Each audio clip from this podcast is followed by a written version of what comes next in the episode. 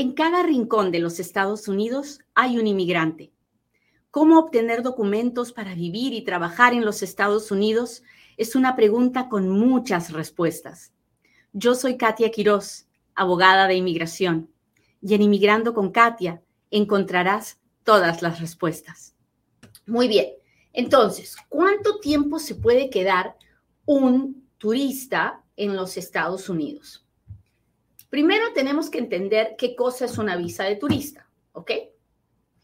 Cuando yo voy a el consulado, a la embajada de mi país y pido una visa de turista, no estoy pidiendo un permiso para entrar a los Estados Unidos, porque no estoy en un puerto de entrada. Lo que el oficial consular me da es un permiso para pararme en un puerto de entrada. Porque como usted comprenderá, cuando uno no tiene una visa, no se puede parar en un puerto de entrada. Por ejemplo, usted no puede ir al aeropuerto con un ticket para venir a los Estados Unidos sin una visa, ¿verdad? Cuando usted llega al aeropuerto, el, counter de la aerolínea le dice, bueno, ¿dónde está su visa? ¿Cómo planea pararse en el aeropuerto de Estados Unidos? Si usted tiene una visa de trabajo de estudiante, de turista, se va a poder subir al avión. Pero si usted no tiene una visa, le dicen, lo siento, no se puede subir al avión porque no tiene una visa. ¿Hasta ahí estamos claros? Cuénteme si me está entendiendo. Mis lentes están resucios para variar, pero ya saben. Yo soy una bendita de Dios porque tengo a Mayeli que se preocupa por esas cosas que yo no me preocupo porque soy súper volada para esas cosas. A ver. Hola, buen día. Hola, Rebeca, Zoe, Marlene. Gracias por estar aquí. Metatraducciones, gracias por estar aquí. Grace Vida TV, saludos desde Las Vegas. Muchas gracias, muchas gracias. Buenos días, buenos días. Hola Melissa Duque, ¿cómo estás? Joana dice, sí, sí, clarísimo. Hola, gracias por estar aquí. Mari Martínez. Iván nos mira desde Colombia. Cristian, Karen, muchas gracias por estar aquí. Muy bien, entonces, la visa de turista es un permiso para pararme en un puerto de entrada terrestre, en un puerto de entrada aéreo, en un puerto de entrada marítimo. Muy bien.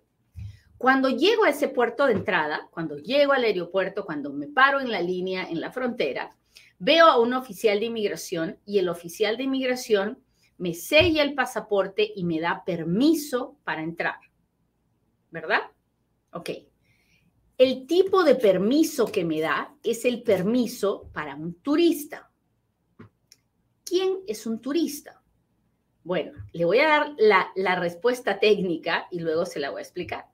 Un turista es alguien que tiene intención de turista. Ay, Katy, acabas de decir lo mismo. Sí, pero he añadido la palabra intención. Y esa palabra en inmigración tiene mucho valor es una palabra subjetiva, porque ¿cómo voy a saber cuál es mi intención o cuál es su intención? Bueno, la oficina de inmigración ve su intención de acuerdo a sus acciones. Sus acciones pueden matar la intención del turista. Entonces, usted entra a los Estados Unidos y usted viene con mil dólares con mil dólares se puede quedar seis meses? Contésteme usted. ¿Ok? Entonces, ¿por qué me dan seis meses de entrada si no me puedo quedar seis meses? Bueno, la verdad es que ellos lo hacen porque no tienen tiempo o no creen tener tiempo para decidir uno por uno si la persona le van a dar cinco días, diez días, veinte días, un mes, dos meses, tres meses. Entonces, a todo el mundo, por lo general, porque hay situaciones en las que cuando ellos ya presienten que usted no es turista, le dicen, ok, tienes 30 días y te tienes que ir. Pero por lo general, a uno le, le sellan el pasaporte y le dicen pase y cuando uno revisa en la internet cuánto le, en la computadora, cuánto el tiempo le dieron, ven que le dieron seis meses. Pero ¿me puedo quedar seis meses? La respuesta es sí, siempre y cuando en esos seis meses usted pueda probar que fue turista, que no trabajó en los Estados Unidos, que no vivió, que no puso una residencia en los Estados Unidos, que no sacó una licencia de conducir en los, Estados Unidos, que no estudió en los Estados Unidos. Siempre y cuando usted pueda probar que en esos seis meses usted se dedicó nada más que a ser turista, a gastar su propia plata de su país, entonces usted podrá decir, efectivamente, yo fui turista por casi seis meses. ¿Hasta ahí estamos claros? Entonces, ¿qué pasa si usted se queda seis meses y se va? ¿Ok? Y, usted me dice que usted solo fue turista. Bueno, si usted solo fue turista, eso quiere decir que usted dejó muchas, toda su vida en su país. Entonces, no es lógico pensar que usted va a salir y va a volver a la semana, al mes o a los dos meses, ¿verdad? Porque recuerde que lo único que estamos mirando es a la intención del turista. Un turista que viene y se queda seis meses y sale por un mes y trata de volver a entrar, ¿usted lo consideraría turista? si yo fuera el oficial de inmigración y yo viera una situación así, yo sospecharía que la persona está viviendo en los Estados Unidos y está saliendo y entrando con su visa de turista, lo cual es un fraude. Pero mi visa está vigente, su visa no está vigente. Cuando una persona viene con visa de turista y agarra el primer trabajo, agarra el, renta el primer cuarto, el primer departamento, ese día la visa se murió. Se murió porque usted la mató, la mató con sus acciones. Ya no tiene la intención de un turista. Entonces, cuando uno sale y trata de volver a entrar con esa misma visa, está cometiendo fraude, porque está mintiendo, está diciendo, vengo de paseo, cuando en realidad no está paseando. ¿Se da cuenta lo importante que es este programa? pero este programa no puede llegar a todo el mundo si usted no lo comparte. Así que por favor le pido que le machuque el botón de compartir y me ayude a llegar a todas esas personas que tal vez pueden pensar que tener una visa de turista es un boleto para venir a vivir a los Estados Unidos. Es importante que estas personas sepan que si deciden quedarse en los Estados Unidos, que es una violación a la ley, salir y volver a entrar es un fraude que los va a meter en un problema muchísimo, muchísimo más serio que yo no le recomiendo a nadie. Cuando usted escucha que la persona fue de vuelta del aeropuerto, generalmente es por una situación así. O cuando usted escucha que le cancelaron la visa a alguien en la frontera tratando de entrar, generalmente, en el 99% de los casos, es porque el oficial de inmigración puede ver en el historial migratorio de esa persona que pasa más tiempo aquí del que pasa en su propio país. Y eso no es normal para un turista. Si usted viene por 15 días, se va por dos meses, vuelve a venir por 15 días, se va por dos meses, vuelve a venir por 15 días y a usted le sobra el dinero, y ahí va a decir la lana, a usted le sobra el dinero, no hay problema. Usted puede decir, sí, yo vengo por dos semanas cada dos meses porque eso es, ese es mi break y vengo y me compro las cosas que quiero y como rico y me paseo. No hay ningún problema.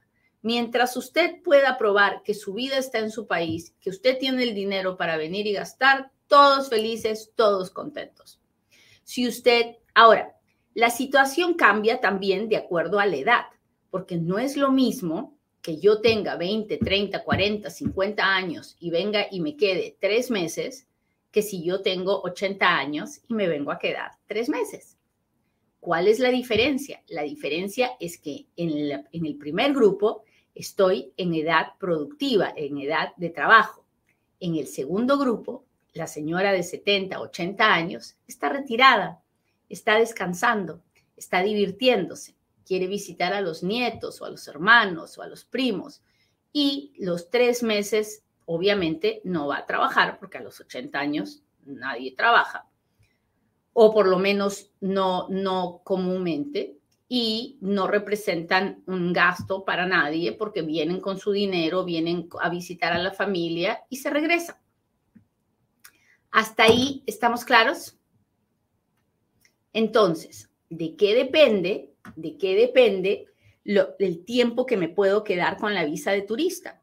Bueno, depende de que usted tenga la intención del turista. Si usted en su corazón no tiene la intención del turista, entonces no le ande buscando cinco pies al gato y ande saliendo y entrando, porque lo más probable es que va a perder su visa, que ya la perdió el día que se puso a hacer lo que no debía, pero además va a terminar con un problema de fraude. Y eso es lo que a mí más me preocupa, porque indocumentados hay millones, ¿verdad? Y tenemos un serio problema en este país con la comunidad indocumentada que todos los días crece y crece y crece y crece. Pero con el favor de Dios, en algún momento habrá una ley que ayude a todas estas personas que están indocumentadas en los Estados Unidos. Lo que no creo que va a haber es, eh, es arreglo para las situaciones de fraude, que cada vez son más comunes. Y por eso hago este programa, porque creo que las personas tienen que informarse, tienen que saber lo que significa el tipo de visa que tienen, cómo la pueden usar y lo que no pueden hacer si no quieren perder su visa. Si, usted quiere vivir en su país, si usted quiere cuidar su visa de turista, no ande trabajando en los Estados Unidos, no ande ah, sacando licencias de conducir, no ande metiéndose a estudiar o haciendo cosas que los turistas no hacen. Si usted quiere estudiar, necesita una visa de estudiante. Si usted quiere vivir aquí, necesita algún otro tipo de visa, no la de turista. Y definitivamente, si usted quiere trabajar, no se puede con la visa de turista. ¿Ok? Muy bien, pues ya le conté la clase de hoy día. Cuénteme si me entendió y si tiene preguntas, hágalas ahora porque ahora es cuando Katia responde.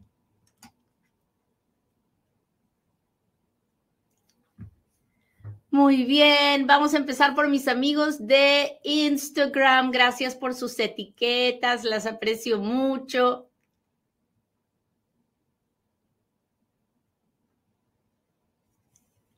Uh, la webpage dice ready at NBC cuando llega mi cita para Juárez y qué tiempo dan después de la cita, de la carta para salir. Ah, generalmente cuando los seis pasos se han terminado en el Centro Nacional de Visas, toma como un año tener la cita en Ciudad Juárez y normalmente nos notifican un mes antes, un mes y medio antes.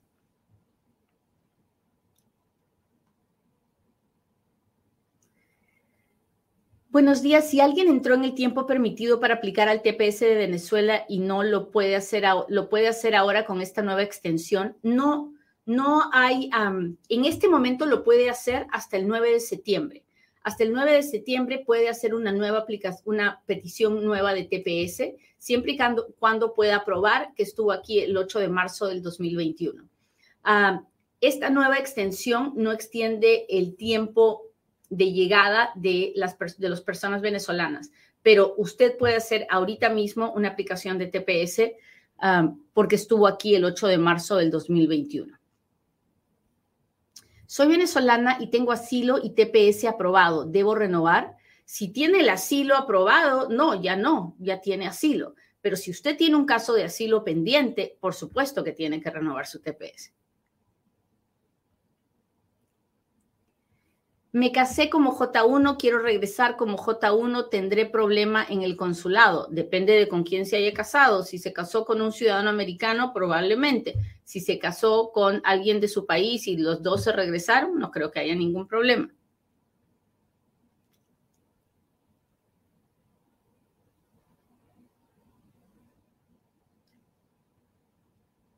Hola, hola. No se olviden de compartir, muchachos, por favor. Ya saben que yo no les voy a pedir nada. Yo ni le voy a dar mi teléfono, ni le voy a decir que me busque, ni nada de eso. yo sé, todos los días me preguntan, ¿y cómo me comunico con usted? la intención de Inmigrando con Katia no es promover mi firma.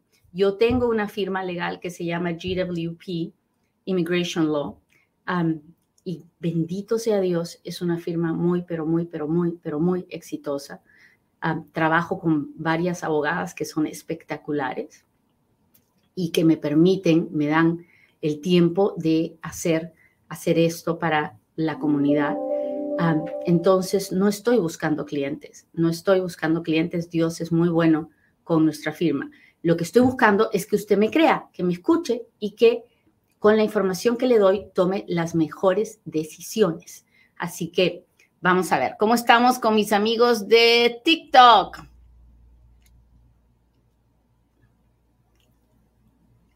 ¿Cómo puedo hacer para obtener la residencia si tengo visa de turista? Pues de la visa de turista no me puedo pasar a la residencia. Ahora, ¿puedo, puedo cambiar de estatus? Tal vez, sí pero para eso tendría que hacerle muchas preguntas. Tendría que saber de dónde es, para saber qué tipos de visas puede pedir, porque cada país tiene sus tipos de visas que se pueden pedir. Así que mi consejo, José, es que hable con un abogado en persona. ¿Cómo se elabora una carta de perdón? Bueno, primero hay que saber qué tipo de perdón es el que se va a pedir. Y una vez que sepamos qué tipo de perdón, entonces tenemos que ver si la persona tiene los requisitos para ese perdón. Por ejemplo, para el perdón 601, yo necesito tener mamá, papá o esposo, ciudadano o residente. Si no tengo ese familiar, no puedo pedir el perdón. Y ese es el perdón que pido cuando he vivido indocumentado en los Estados Unidos o cuando he cometido un fraude. Así que ese es, ese es un asunto. Ahora, tengo otro perdón, que es el perdón 212, que es el perdón que pido cuando he sido deportado alguna vez y en ese caso necesito, no puedo tener también mamá, papá, esposo, hijos, ciudadanos americanos y tengo, y, dependerá de no solamente del familiar que tengo, sino también si puedo probar sufrimiento extremo, en el caso del perdón 601, o si puedo probar una razón, ah, un sufrimiento, una razón que amerite que se reúna la familia.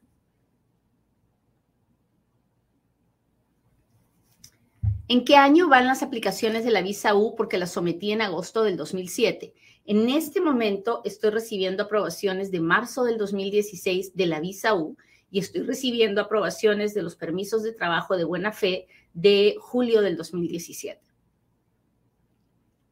Ah, hay una pregunta, dice, ¿y trabajar fuera de los libros, eso trae problemas? Por supuesto, por supuesto. Trabajar con un cheque de planilla o trabajar por cash es exactamente lo mismo a la hora de violar las leyes de inmigración. No hay ninguna diferencia. ¿Ok? Déjeme ver. Si tengo un asilo político en corte y decido casarme con una residente, necesito pedir un perdón. Primero hay que evaluar si usted puede arreglar a través de la esposa residente o no, y si va a necesitar perdón o no, no lo sé. Tendría que hacerle muchas, pero muchas, muchas preguntas. Así que hay que, hay que, este, hay que esperar a, que usted hable con un, abogado de inmigración y entonces recién usted puede, recién usted puede saber si va a necesitar o no el perdón. Gracias por todos los diamantitos que me están mandando. Se los, se los agradezco muchísimo, muchísimo, muchísimo. Déjenme ver qué está pasando con mis amigos de YouTube y de Facebook. Aquí voy, aquí voy, muchachos.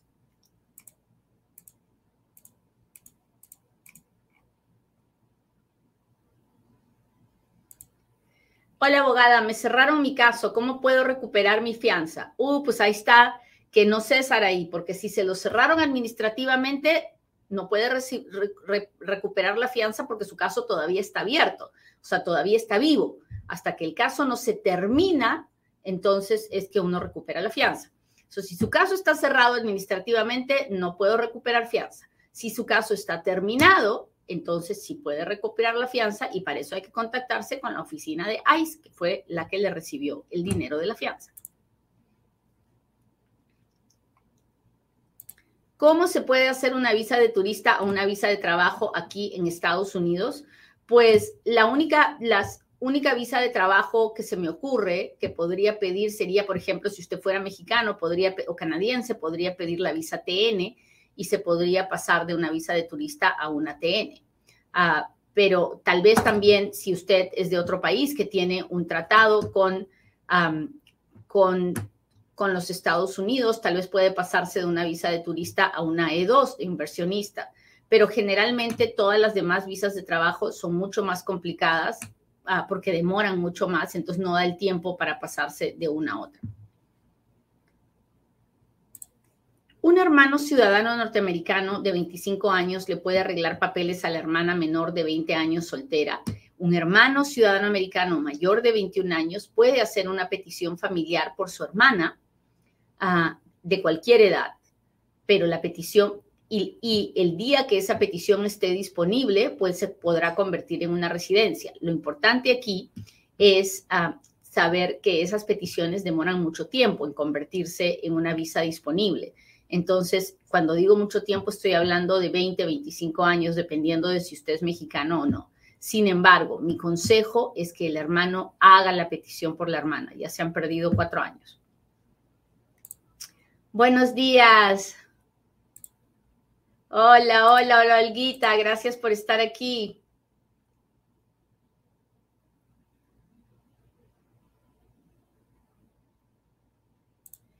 En días pasados le escuché decir que no estaban haciendo citas para residencia por Bagua. Ah, no, no lo recuerdo, Mariuri. Hay un montón. Eh, el, gobierno nos ha dicho que van a tratar de evitar las citas en, muchas situaciones, también en esta de, de Bagua, pero no a todo el mundo. Hay personas, sobre todo si usted vino indocumentada, si usted entró más de una vez, probablemente sí va a haber entrevistas o, cuando haya algo, algo serio en su caso, un récord criminal o algo así. Buenos días de New York, ¿cómo están? Pensilvania. Lake Jackson, Texas. Ahí, ahí nunca he estado. Me gustaría conocer.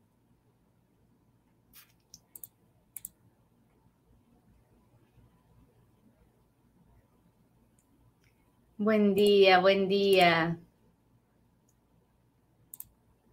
Déjeme ver, estoy buscando preguntas.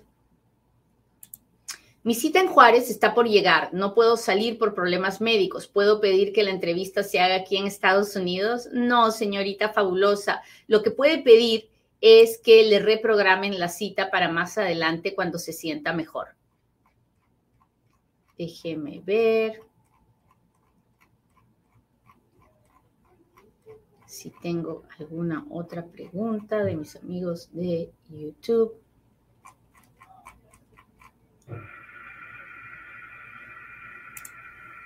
Tengo caso VAWA 3 de febrero, me piden evidencias, pero la carta no llega. Hice request, cambio de dirección, llamé a inmigración, envié cartas exponiendo la situación y la carta no llega y no me contestan. ¿Qué más hago? Manuelita, ¿se llama usted? A la oficina de uno de los congresistas de su estado y les pide por favor que ellos le pidan también una copia de la carta a los oficiales de inmigración. Ellos tienen más suerte que nosotros porque tienen un departamento especial en la oficina de inmigración solo para contestarles a los representantes de los congresistas. Así que con suerte ellos le consiguen la carta más rapidito, ¿ok? Pero espero que tenga un abogado. No debería estar haciendo esto sin un abogado. Hola, abogada, ¿cuánto tarda una petición I-130 si la persona está en Estados Unidos?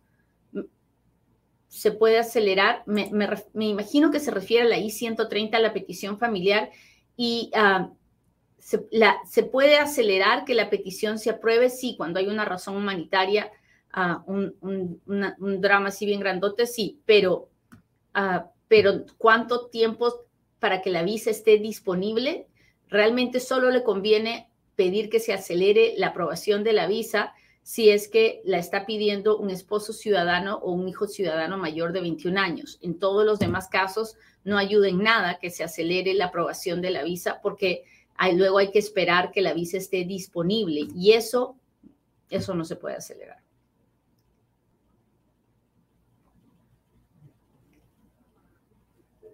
Mari, ¿cómo se puede pedir estando de turista a visa de estudiante? Pues usted se va a la universidad donde usted quiere estudiar y les, ellos le hacen todo el proceso, le dan un documento que se llama la I-20 después de que lo han aceptado en la universidad y con ese documento usted pide su cambio de estatus a visa de turista, probando que tiene todos los requisitos y una vez que le aprueba la inmigración el cambio de estatus, recién usted puede ponerse a estudiar.